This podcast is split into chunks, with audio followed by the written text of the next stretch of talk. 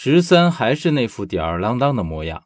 见我这惊讶的模样，他调侃我说：“哎呀，这才几天不见，我就已经变成洪水猛兽，把你吓成这样了。哼，你小子一定是故意的吧？”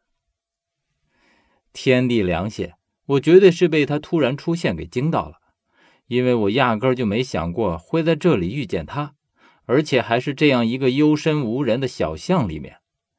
我定定情绪，问他：“你怎么会在这里啊？神出鬼没的，吓我一大跳。”十三无奈的耸耸肩：“哎，本来我也是不愿意以这样的方式出现的，弄得我就像是一个孤魂野鬼跟着你似的。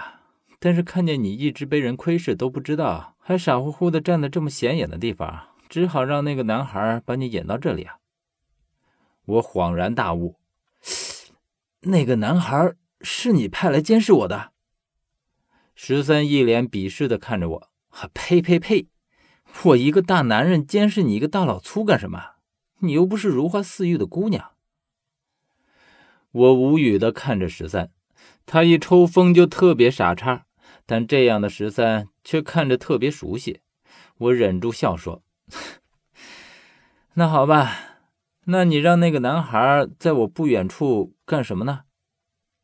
十三这才说：“就是为了引起你的注意。我刚才不是说了吗？就是把你先从那些人的视线里给拉出来。”我其实并不明白十三究竟在说什么。说具体一些，应该是不明白他说的是什么视线，我又在受谁的监视？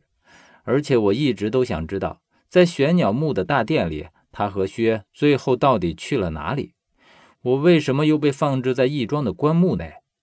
可是现在我却什么都没问他，因为在我即将打算开口的时候，十三已经抢先我一步开口说道：“唉，你来晚了一步，现在不多的处境十分危险，你想见他，只怕已经不是那么容易了。”十三让我来找不多，可当时却并没有说为什么要找他。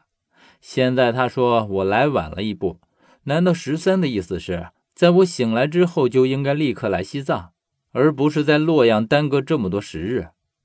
我这时想起被海尔藏绑架的疯子，于是问十三：“你和海尔藏是不是一伙的？”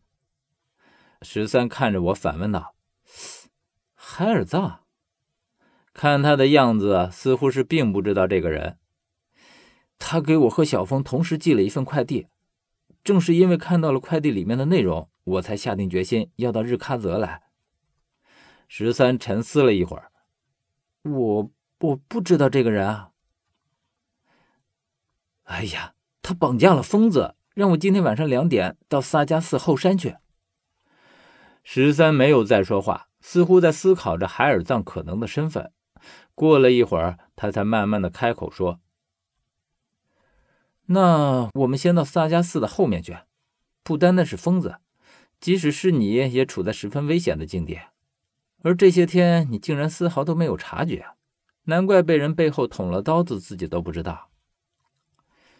说实话，即便十三现在告诉了我我处在危险当中，我也不知道自己的危险究竟是什么。十三带着我走出这条幽暗的小巷，我已经来到了萨迦寺的后院，这里大多是寺院喇嘛们的住处。而十三的目的地显然就是那里。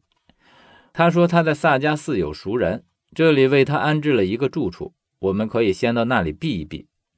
这个房间并不大，虽然简陋，但也看得过去。十三小心翼翼地将门合上，然后换上了很郑重的神情，问我：“你在洛阳见过薛没有？”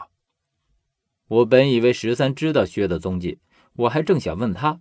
可他倒好，却先来问我了。我于是摇摇头说道：“我没有见过他，我以为一直都是你和他在一起。”哎，他那性子你又不是不知道，向来不和别人在一起，都是独来独往，又怎么会和我一道呢？我以为是他将你送回洛阳的，他也应该在洛阳，你应该见过他才对。是薛送我回的洛阳。这样说来的话，那么为什么我会在洛阳外义庄的棺材里？只怕十三也不知情了。那这个问题恐怕就得去问薛了。我说，他送我回洛阳，未必就会在洛阳耽搁。如果你也不知道他的行踪，那估计也没人知道了。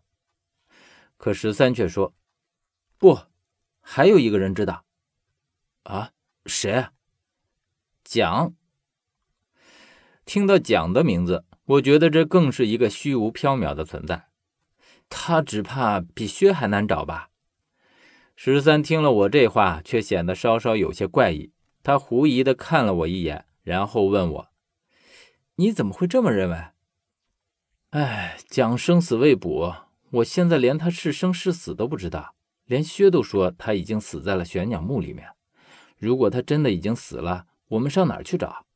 就算他现在还活着，你又怎么能找到他呢？